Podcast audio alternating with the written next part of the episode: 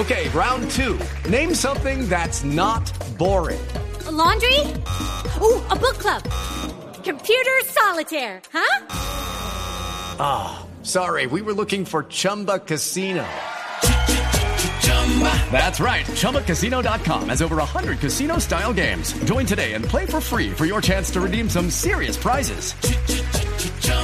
ChumbaCasino.com. No purchase necessary. Full prohibited by law. 18 plus terms and conditions apply. See website for details. El dirigente sindical de la CUT en Cali, Álvaro Vega, fue víctima de un ataque con una sustancia desconocida que le causó quemaduras en su rostro. Nilson Romo. Según Héctor Iván Granados, presidente de Sintra Clínicas, quien habló con el dirigente sindical afectado minutos después de llegar a un centro asistencial, Álvaro Vega le manifestó que fue atacado por dos personas que se movilizaban en un vehículo de color azul. Le tiraron un gas o, un líquido, no sabe bien. Cuando venía acá por la calle Quinta, estaba cerca del hospital y por fortuna llegó a tiempo y los médicos están procediendo. Pues yo lo vi, está estable.